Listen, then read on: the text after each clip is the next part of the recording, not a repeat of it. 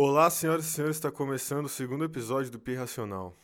É, como vocês vão perceber, o modelo de episódio que eu adotei no primeiro episódio provavelmente não vai ser, não vai ser mais assim. Por quê? É, como vocês também podem ver, o gap entre o primeiro e o segundo episódio, que no caso é esse, é de muitos meses. Se não é de muitos meses, é de muito tempo, muitos dias, sei lá, foi em 2019, sei lá, foi final do ano passado, novembro talvez, que eu postei. Uh, não sou muito responsável com as coisas que eu começo, eu sou aquele tipo normal de pessoa que começa a fazer uma parada e aí faz uma vez e aí depois não faz nunca mais, porque dá um certo trabalho de gravar e tudo mais. Porém, nesse momento eu tenho uma razão muito peculiar e diria muito intensa para voltar a gravar esse podcast. Por quê? Fator número um. Eu vou colocar o fator número um não como mais importante, só vou falar fatores. Fator número um. Uma parada que eu não, não sei se eu falei no primeiro episódio, se pá, não, não sei, faz muito tempo. Eu não moro no Brasil. Ou seja, eu não falo mais português com certa frequência. Ou seja, eu tô esquecendo. Não vou dizer que eu tô esquecendo, mas eu tô perdendo um pouco a habilidade. As palavras elas estão escapando da minha mente. Eu já não consigo, já não tenho aquele, aquela desenvoltura. As minhas palavras já estão começando a ficar escassas quando falo. Minhas palavras já estão começando a ficar escassas. Como vocês podem ver aí, eu também estou esquecendo como uso o plural. E, e eu acho que é uma boa oportunidade para eu estar tá praticando aí um pouco da minha, da minha pronúncia, né, da minha desenvoltura no português já que eu escuto bastante, porque, né, conteúdo que eu consumo é YouTube, podcast, pá, tudo em português, então a, a compreensão tá intacta. Porém, o desempenho talvez não tanto. O desempenho na fala talvez não tanto. E o segundo motivo é eu não aguentava. É, é um assunto chato, é um assunto chato porque todo mundo tá falando e eu não aguento mais ouvir nessa porra. Porém, preciso falar agora para justificar o meu ponto, que é corona, quarentena. Eu não, eu não sei mais o que eu faço. Porque eu moro sozinho. E eu já usei todas as técnicas que eu podia imaginar pra sentir felicidade no meu dia.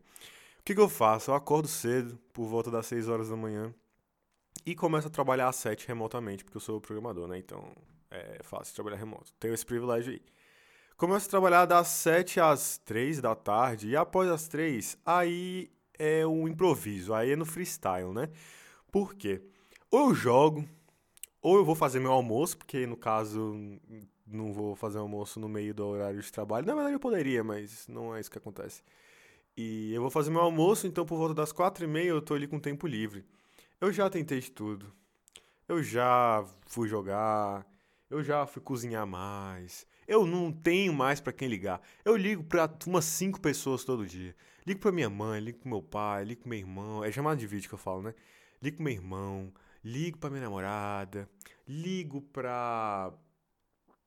pros meus amigos, eu ligo para todo mundo, mas eu já cansei de ligar. Eu estou necessitado de contato humano. O, o humano que eu vejo é quando eu saio daqui de casa que eu vou dar uma volta. Eu saio daqui, aí eu ando, vou ali pro parque que tem ali em cima, por volta aí de. A volta inteira daí por volta de 20, 20, 25 minutos.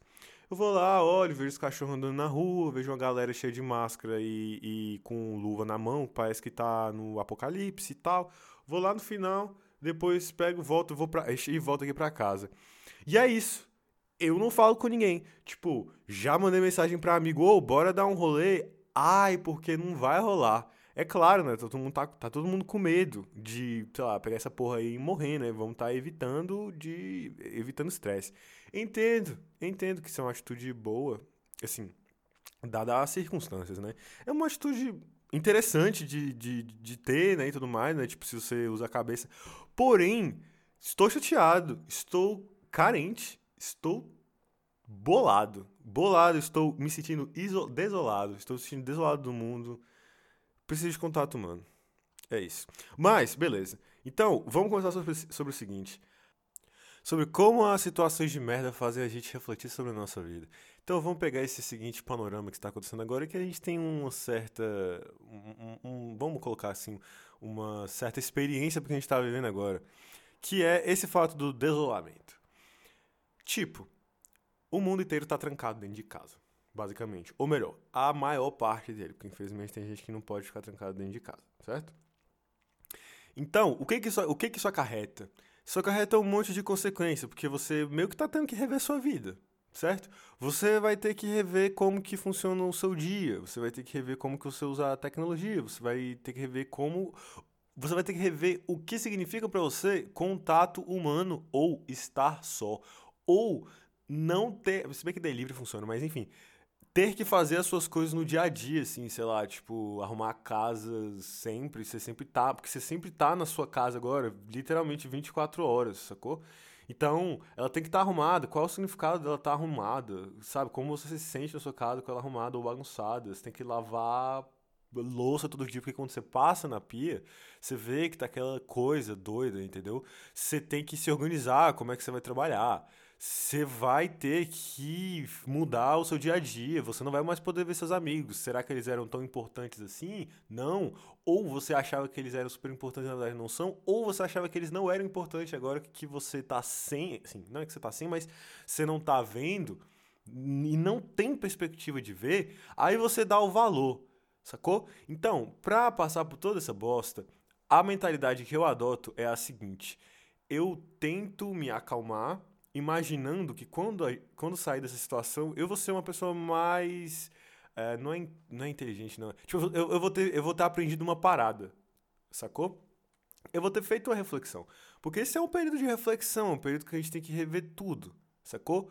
Porque tudo acaba tendo um ressignificado certo? A forma com que você se entrete, a forma com que você passa o seu tempo. Você agora, tipo, você vê que você não tá fazendo nada, ou você vê que você tá fazendo demais e que você deveria fazer menos. Enfim, é mais um período para você se olhar, é como se fosse uma parada obrigatória, sacou? É como se você, como se a vida fosse um jogo e você tá jogando, só que tem o mestre do jogo que apertou pause e aí você vai ter que dar pause.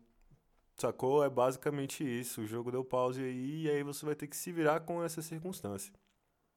Então, de uma forma geral, é uma situação bem merda. Mas o que me faz levantar todos os dias da cama é a crença, é a esperança de que quando a gente sair dessa merda, que eu espero muito que seja logo, a gente vai sair mais inteligente, a gente vai sair um. Vai sair. Sairemos pessoas mais refletidas. Diria que essa é uma, essa é uma, boa, é uma boa perspectiva sobre essa situação inteira. Levando em consideração que eu não fiz pauta nenhuma e que eu só queria falar, é, e esse episódio está super curto, acho que tem tipo 7 minutos, vai fazer 8 agora. É, levando em consideração isso, eu vou ficando por aqui. Talvez eu grave mais episódios. Não faço a mínima ideia da qualidade desse. Acredito que não tá legal. Porém, cansei de ser perfeccionista. Já gravei muitas vezes e deletei porque achei que não estava bom o suficiente, ou que ia ser chato, ou que sei lá. Se você está ouvindo até agora, se, tá, olha aqui. Se você está ouvindo até agora, o problema é seu. Porque assim, eu gravei e ninguém te obrigou a ouvir. então, obrigado pela sua audiência. E talvez no futuro próximo tenha mais. Beijo.